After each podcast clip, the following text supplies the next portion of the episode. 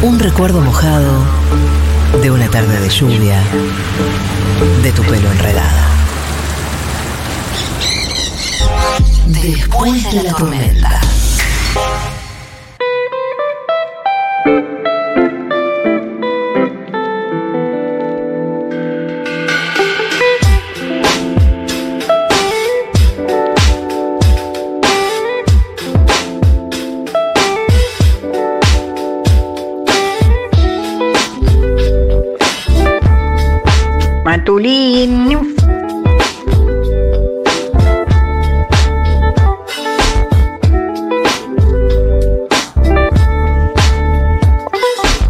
Bien, estamos con María Pinto y María Luz Seguetzo, que son artistas plásticas. ¿Les gusta que le, le diga así? Artistas plásticas, pintoras, ¿cómo les gusta? ¿Cómo se describen ustedes mismas?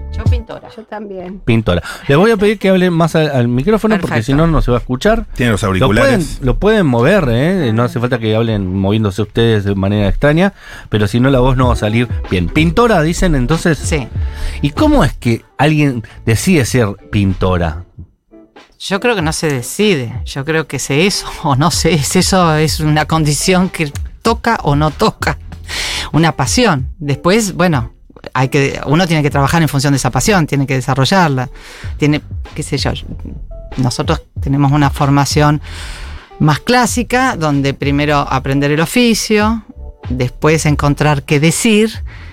Y bueno, y todo eso es un camino de vida, es una forma de vida. La pintura es una forma de vida. Totalmente, y cuando decimos una forma de vida, es una forma de vida completa, ¿no? Como que me imagino que el artista está pensando en su obra mucho tiempo de su vida, ¿no? Como que en el espacio del ocio del otro, capaz que ustedes ya están pensando también en su obra, ¿no? Mira, la- la- las cosas se van dando así naturalmente. Cuando a vos te gusta algo, querés pintarlo. Por ejemplo, en mi caso, me encanta la pintura y me encantan los juguetes. Entonces dije, bueno, puedo hacer algo con esto que me encanta, a pesar de- de la- de las distancias que tienen, ¿no? Y entonces, este, lo que hice es una idea que se me ocurrió hace varios años ya, es eh, una, una operación pop. Es un mecanismo de lúdico, Operación es Pop. Una operación pop porque es eh, agarro un muñeco eh, y, y lo y lo hago mercancía, digamos, ¿no? Como hacía Andy Warhol que tomaba una, una fotografía y la repetía millones de veces eh, y haciendo la mercancía, un personaje único, ¿viste? Todos conocen. Bueno, yo agarro las obras de arte Agarras obras de arte clásicas y le Eh. pones un personaje, eh, un juguete muy conocido. Sí, cuando, Playmobiles y Barbies. Depende la obra, depende las ganas que tenga de ponerlos, digamos, ¿no? Empecé con Playmobiles y Barbies juntos eh, en el mismo cuadro. Las meninas, por ejemplo, este, toda, algunas Barbies, a, Velázquez que está pintando un Ken, después los otros Playmobiles. Pero eh, bueno, me gustaron, me gustó mucho el Playmobil porque es un muñeco muy rígido, ¿viste? Es, es un muñeco que está, Poco articulado. Sí, lleno de, de imposibilidades. Es, es un muñeco que no rígido, no, no puede doblar las- los brazos, nada. Entonces vos lo pones ahí y es no, no queda otra que ser un muñeco. No, no, no, no. Queda condenado a su condición de muñeco, está imposibilitado de por sí. En el viejo hospital de los muñecos, como decía la Sí. canción. Eh, y ahora que está tan de moda Barbie, que se está discutiendo tanto, eh, tu obra eh, cobra una vigencia única. Vos sabés que sí, yo a, a la Barbie, la, jugué de chica con Barbie, no con los Playmobil, pero tengo hijos a, a los cuales he comprado muchos juguetes porque me encantan y, y ellos sí con Playmobil. O sea, esos no los tuve en la infancia, pero la Barbie sí. Y la Barbie siempre me impactó porque pensá que antes era un juguete para una chica, era un bebé. Entonces vos decías, vos sos una mamá. El clásico bebote. con el juguete, con el bebé. Y en cambio vino la Barbie y ya dije, no, esta ya, viste, ya no sos mamá, vos ya puedes ser otra cosa, caracho. No solamente mamá, hay otras posibilidades. La Barbie pintora. Y dije, Total. sí, no, sí, ojalá fuera Barbie, pero más me parezco un Playmobil. pero sí, este, no, ojalá, ojalá no, pero sí, estoy contenta de, de haberlos elegido y bueno, ahora justo se agarró, se dio, digo yo, que a María Luz siempre la- la- nos vemos en las muestras y un día nos cruzamos en una muestra. Y, y María Luz me dice, ¿vos pintás cuadros de museos? Yo digo, sí, ah, porque yo tengo una serie de cuadros de museos, hagamos una muestra. Entonces yo le dije, ay, sí, genial. Dos, dos que agarramos los museos, bueno, este, y, y dónde la podríamos hacer? Y dijimos, bueno, en el museo, un, un museo donde haya chicos cerca, le digo yo, porque a mí me gustan los, digamos, como va a traer a los chicos, y genial. Entonces pensamos, eh, sí, obviamente, si pintamos museos, tiene- tenemos que poner en un museo, no en una galería. Y algo que sea popular, que, que puedan venir los chicos y acercarse a la pintura. ¿viste? Eso nos, nos encanta. María Luz es docente hace muchos años. Y aparte es redocente ella, ¿viste? Es bueno, y te digo que le encanta la comunicación y, y explicarte las cosas y todo. Y entonces dijimos, vamos al Quinquela, que va a estar lleno de visitas guiadas de colegios, pues tiene el colegio al lado. El mejor final, el Quinquela Martín. Y sí, y Con un colegio, es un, copado- museo con colegio. Mm, es un copado quinquela, viste, que es- hizo con su vida colegio, eh, hospital de- para chicos, guardería. Es, tiene una historia toda muy, muy linda. Totalmente. ¿Y, y cómo es eso de que pintan museos o obras de museos? Bueno, en realidad, eh, ¿Qué diferencia hay, digamos, para entender qué es una obra de museo?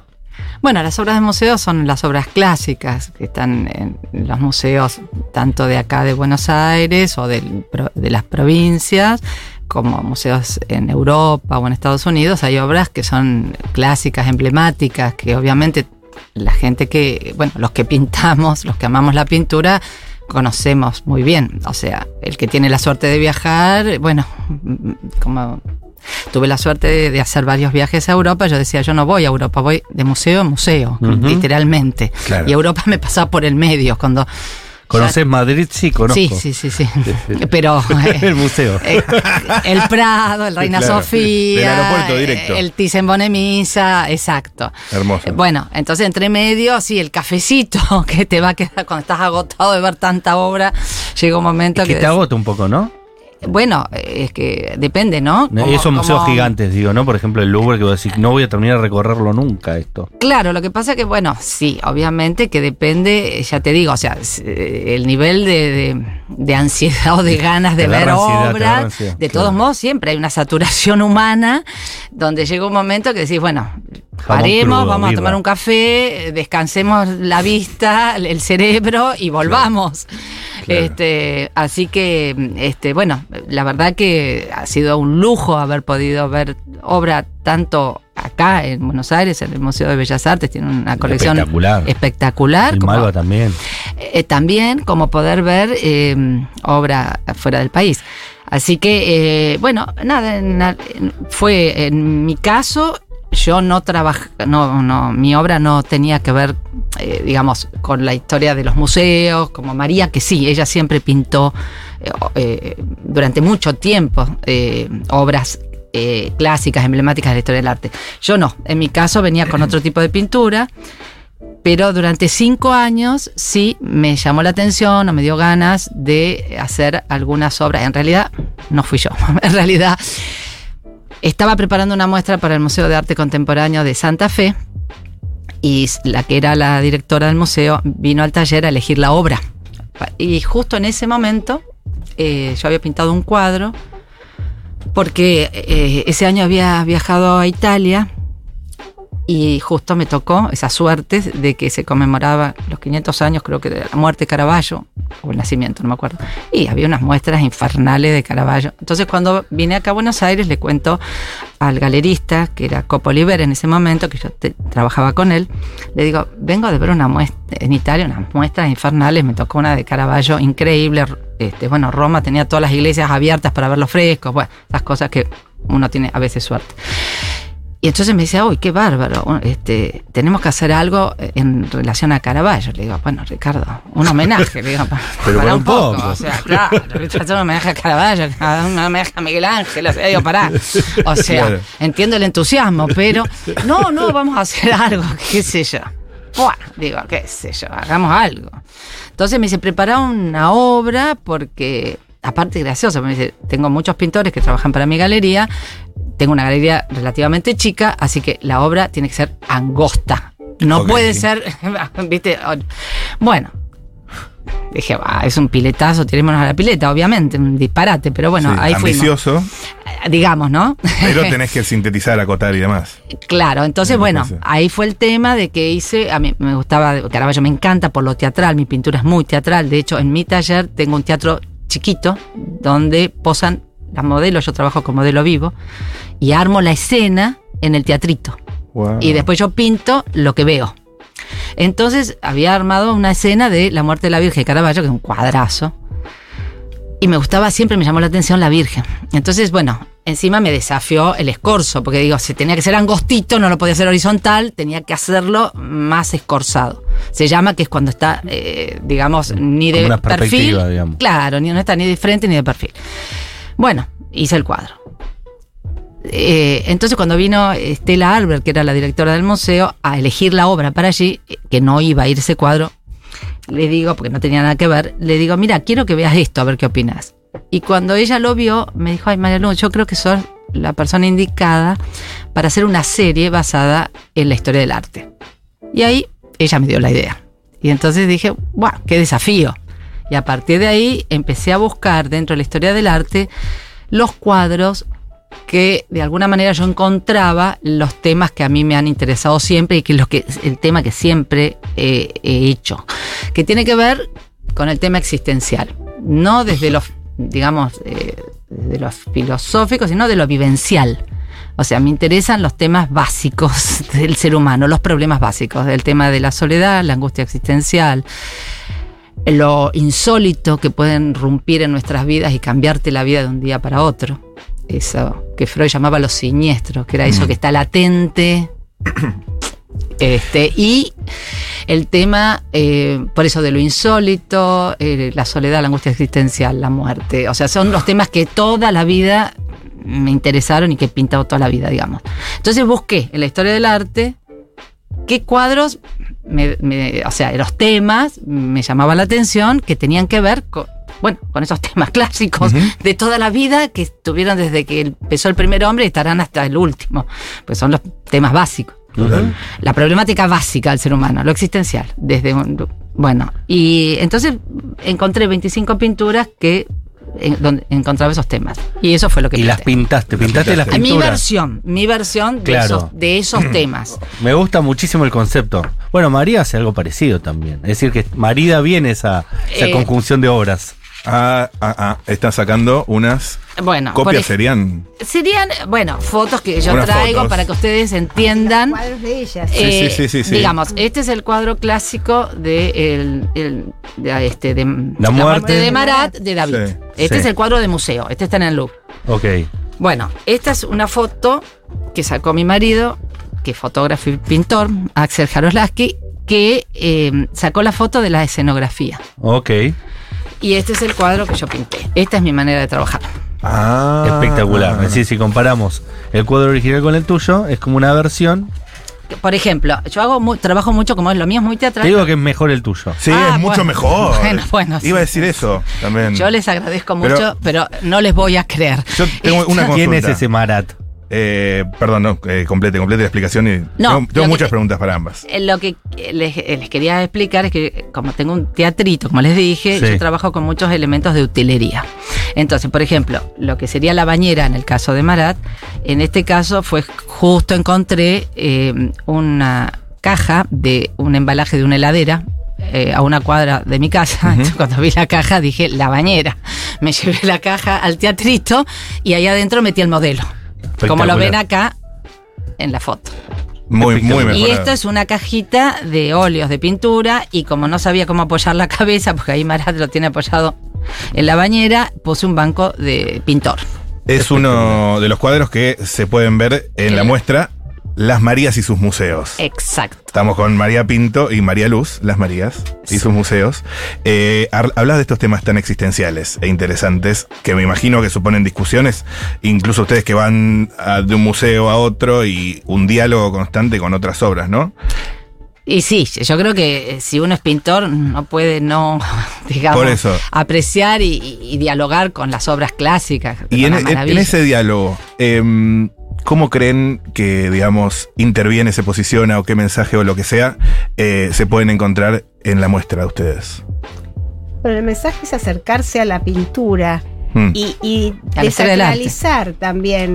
Por decir, a la pintura eh, puedes jugar también con las obras clásicas, a- a- armarte una, una obra de teatro, este, armar, ponerte a jugar con los juguetes y, y- y nosotros hacemos, bueno, por lo menos este.